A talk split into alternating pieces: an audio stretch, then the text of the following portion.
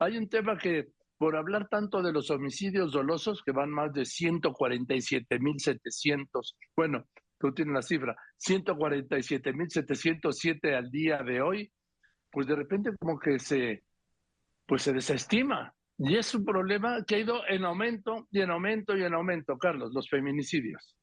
Así es, Joaquín, buenas tardes. Como bien lo dices, 4.104 feminicidios registrados, cifra oficial, cifra del gobierno federal, 4.104 en este sexenio. Tan solo el mes pasado, en enero, 72.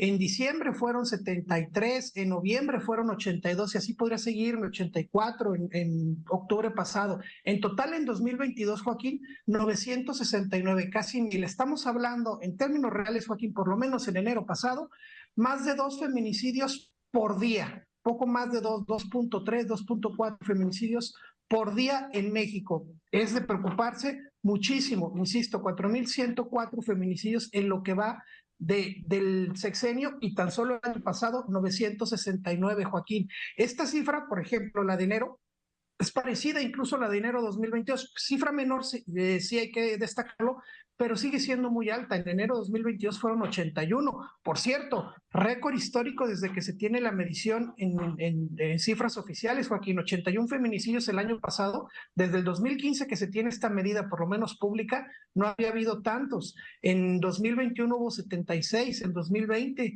en enero hubo 76 eh, y hoy, insisto, en enero de 2023, 72 feminicidios. ¿Cuáles son las entidades que más están registrando este delito, por lo menos en carpeta? De investigación.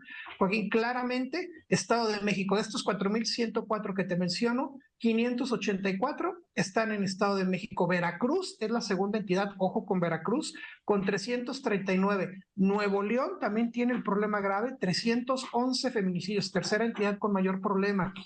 Ciudad de México 309 y Jalisco con 258 feminicidios de estos 4.104 que te menciono. Las entidades que menores registros tienen, por lo menos en este eh, sexenio del presidente López Obrador, es Yucatán con 21 en todo el sexenio federal, Baja California Sur con 23 y Tlaxcala con 26, Joaquín.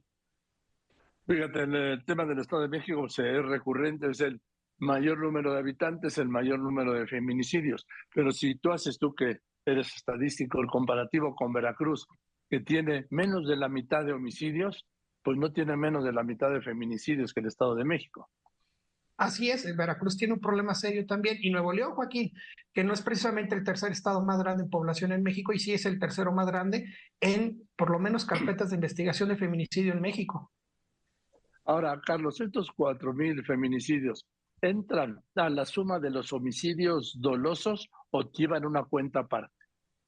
Sí entran, no necesariamente en el mes previo que estamos reportando, entran cuando el INEGI nos termina de dar las cifras cada seis meses, entran ya los feminicidios en ese registro. Cuando yo te doy la cifra del corte mensual que da la Secretaría de Seguridad Pública, el Secretariado Ejecutivo, no los están considerando, habría que sumárselos, estos 72 de enero habría que sumárselos a los 2.600 eh, que hubo en, en enero homicidios, es decir, estamos hablando de casi 2.700 y después hay que agregarle el ajuste siempre hacia la alza que da el INEGI. Es decir, siempre ese ajuste hacia la alza de todas las cifras que nos van dando. Primero la diaria, después la mensual que dan los días 20, 21, en los martes de seguridad en las mañaneras, y después cada seis meses el INEGI. Siempre normalmente los van acumulando. Pero respondiendo a tu pregunta, Joaquín, estos feminicidios no los eh, incluye, por lo menos el secretariado no los está incluyendo. Nosotros los tenemos que ir sumando uno por uno.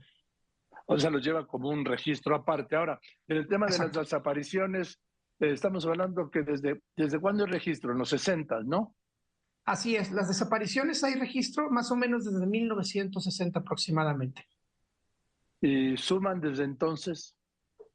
Poco más de 100 mil desapariciones ya, eh, habría que entregarte el dato completo, pero eh, desapariciones, actualizan los datos la Secretaría de Gobernación prácticamente a diario, pero son más de 108 mil desapariciones, insisto, casi más de una de cada tres en este sexenio.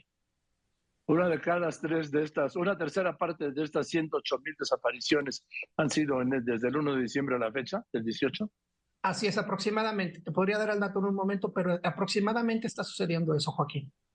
Bien, Carlitos, pues gracias, gracias como siempre por tu reporte muy puntual. Te mando un abrazo. Fuerte abrazo, mi querido Joaquín. Carlos Pena, director de Terre